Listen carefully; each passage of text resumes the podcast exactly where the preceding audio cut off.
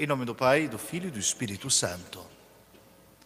Caríssimos fiéis, esta noite santa em que retardamos o nosso sono para vigiar, para esperar, nos associa àqueles pastores de Belém que na vigília da noite, com as horas já andadas, por serem os únicos vigilantes e atentos, receberam do Senhor a grande notícia, o grande evangelho, a grande boa nova.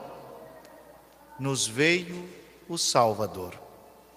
Nesta noite, queridos fiéis, contemplamos o mistério do Verbo encarnado. O Filho eterno do Eterno Pai se faz nascer filho de Maria. Quando contemplamos o mistério da encarnação, contemplamos a graça da humilhação divina, que por amor, somente por amor, na expressão mais profunda de amor, nasceu e nasceu para morrer.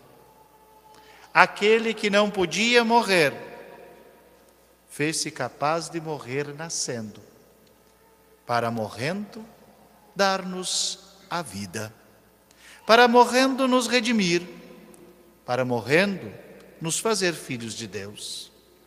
Hoje o altar nos coloca a imagem do crucificado sobre a imagem do recém-nascido. As duas realidades da encarnação e da redenção, do Natal e da Páscoa, se encontram interligadas no mesmo plano divino, no mesmo amor divino, na mesma humilhação divina que se realiza para nos elevar aos céus. Quão grande é o amor de Deus por nós! Não nos bastasse ter criado por puro amor, também assumiu a criação para nos dar vida. Olhemos com atenção quantas vezes dizemos em nosso Ângelus, e o Verbo se fez carne que maravilha dizer isto às seis da manhã, ou ao meio-dia, ou às dezoito horas, quando a piedade de nossa devoção nos faz recordar do mistério da encarnação. O Verbo entra silenciosamente no mundo. Entra em um convite a Maria Santíssima. Entra no sim de Maria. O Verbo de fato entra na criação no ato, no ato sublime em que o Espírito Santo cobre Nossa Senhora com sua sombra. E aquela que era virgem, e permanecendo virgem, e virgem para sempre, antes, durante e depois do parto, concebe e gera. Gera um filho, por graça e poder de Deus, a quem nada é impossível gera no tempo aquele que fora gerado antes de todo o tempo. Gera na natureza humana aquele que fora gerado da própria natureza divina. Este mistério do Natal nos faz compreender o mistério da natureza do Senhor, humana e divina. Quantas vezes no Ângelus dizemos isto? E esta noite nos quer abrir as portas do tempo do Natal, em que meditaremos passo por passo o que significa o grande dom da encarnação do Verbo. Quão maravilhoso o plano de Deus para a nossa salvação. Falamos aqui de uma pessoa singular e própria, sem similar de, de forma alguma, única, única tanto em sua existência quanto em suas propriedades.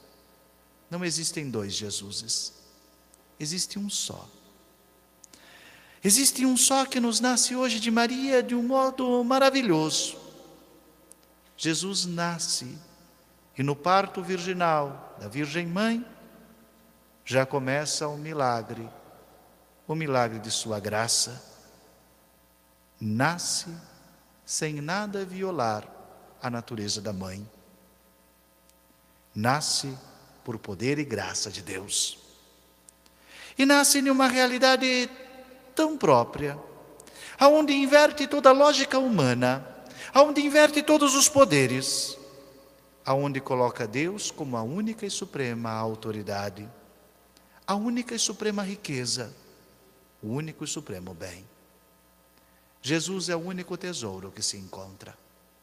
Todo o resto é pura pobreza.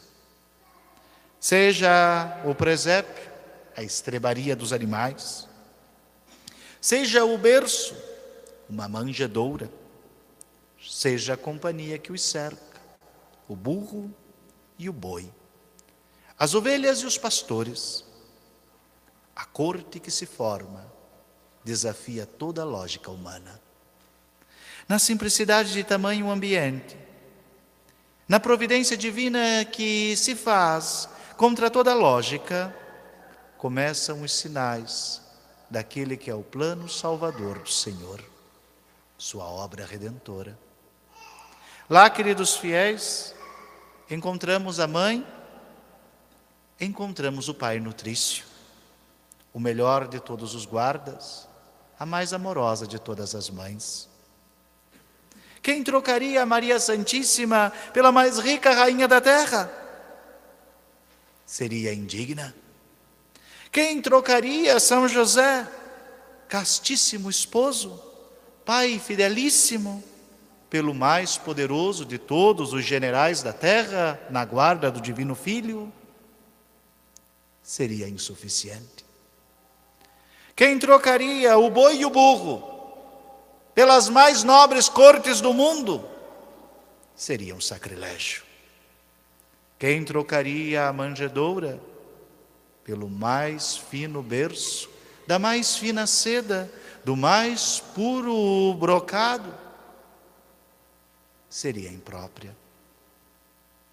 No burro e no boi estão eu e tu, o judeu e o grego, os povos de todas as terras, aqueles que são chamados ao Senhor.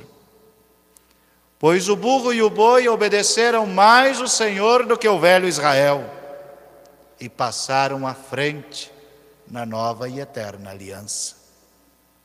Aquela manjedoura, a palha a qual o Senhor repousou, torna-se o alimento da manhã do burro e do boi. A palha que servira de berço ao Senhor torna-se o sustento daqueles que o aqueceram com seu hálito. Aqui, queridos fiéis, nos encontramos nós para comermos do seu corpo, para bebermos do seu sangue. Na manjedoura e no sacrifício da cruz se correspondem os sinais o alimento do burro e do boi, o alimento dos peregrinos da terra, dos redimidos que são alimentados com o pão da vida nova, até que o Senhor venha e consume a história e leve à plenitude a sua obra. As faixas que o envolveram prefiguram aquele sudário que o envolverá no dia de seu sepulcro e que dobrado testemunhará: ressuscitou, vive. Ah, quão perfeita é a providência divina e quão fraca a inteligência humana ao discordar dela. Ajoelhemo-nos diante dele, pois é Deus que nos vem. Louvado seja nosso Senhor Jesus Cristo.